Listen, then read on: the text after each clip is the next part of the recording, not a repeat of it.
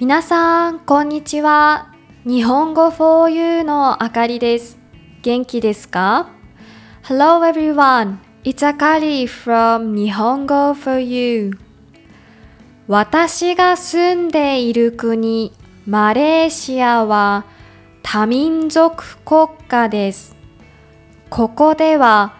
イスラム系、中華系、インド系、それぞれの民族が信仰している宗教行事が国民の祝日として定められていて、一年中様々なイベントがあります。今日はヒンドゥー教の新年にあたるディーパバリについてお話しします。ちなみにマレーシアではディーパバリと呼ばれていますが、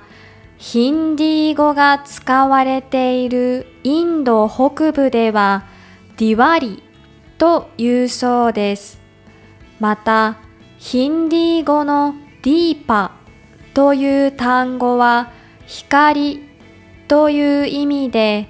ディーババリは光の祭典とも呼ばれています。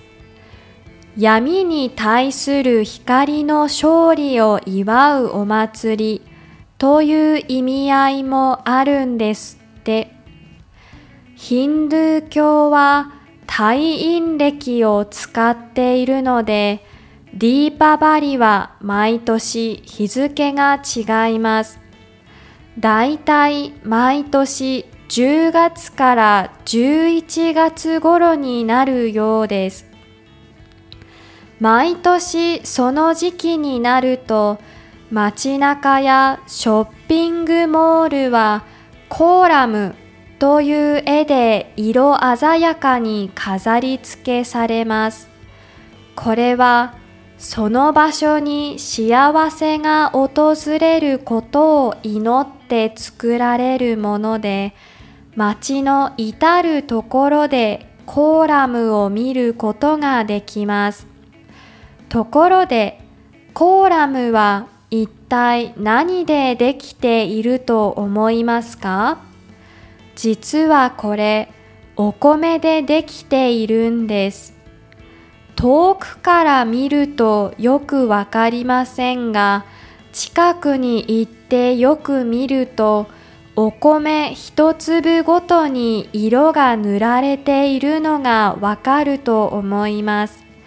ウェブサイトに写真を載せておくので、ぜひ見てみてください。さて、ヒンドゥー教の人たちはどうやって新年を過ごしているんでしょう？ディーパバリ前日までは日本の大晦日までの雰囲気と似ていて、クアラルンプールにあるインドタウンなどは新年のための衣装やお祝いの料理を買い求める人たちであふれます。